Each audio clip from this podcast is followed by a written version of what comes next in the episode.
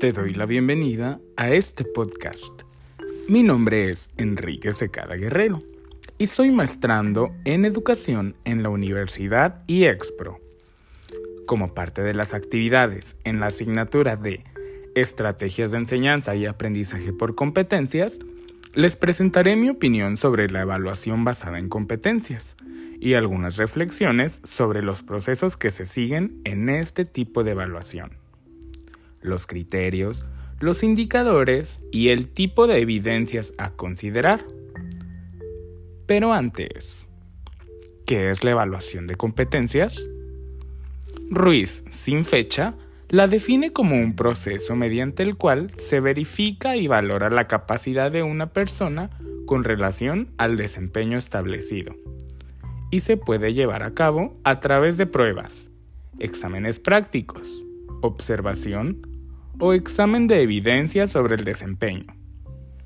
En otras palabras, es el proceso continuo, sistemático y basado en evidencias el cual permite conocer la medida en la cual un individuo se desenvuelve en sociedad, considerando la competencia que se pretende desarrollar y tomando en consideración sus conocimientos, habilidades, actitudes y valores al enfrentarse a diversas situaciones.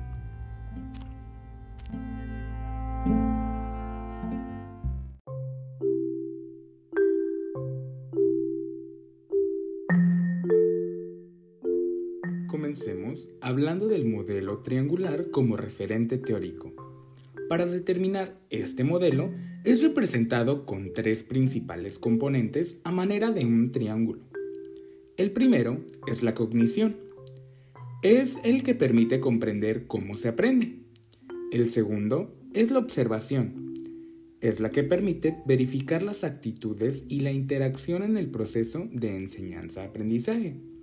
Y por último tenemos la integración, que se refiere a integrar lo cognitivo, afectivo y actitudinal durante el inicio, desarrollo y cierre de las clases. Cada uno de los componentes se articula entre sí con la finalidad de guiar las acciones del docente.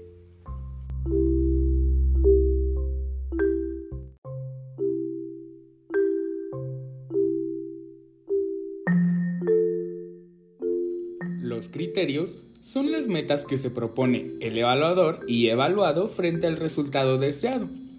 Es de suma importancia que los criterios atiendan la validez, justicia y objetividad de la evaluación. Estos pueden ser cuantitativos. Se refiere a los tiempos, las cantidades o proporciones. O también pueden ser cualitativos, que se refiere a las calidades o grados de alcance. Los criterios proporcionan información sobre los aspectos a considerar para emitir juicios que permitan tomar decisiones.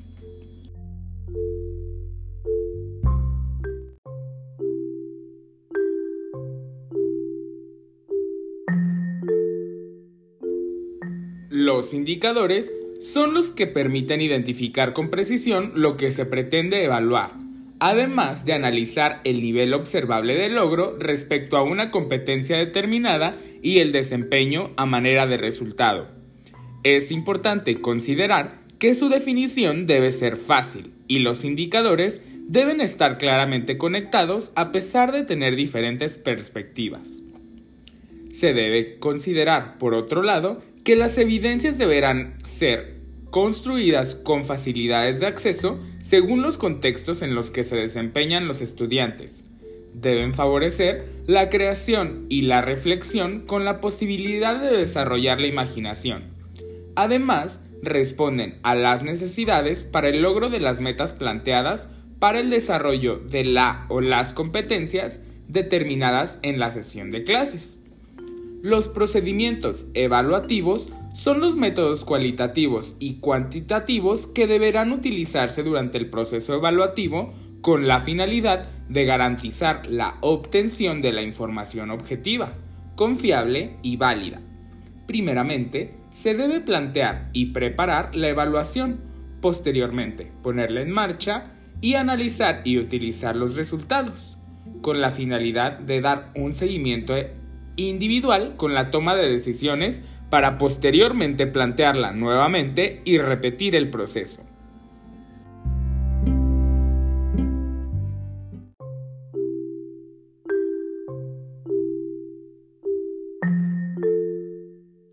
Finalizaré el podcast mencionando que desde mi perspectiva es de suma importancia la educación por competencias, debido a que como docentes nos permite brindarle a nuestros estudiantes herramientas que les permitirán su desenvolvimiento en sociedad.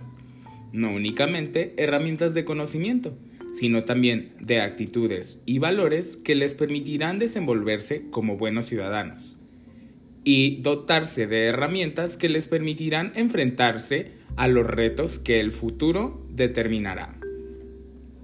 Gracias.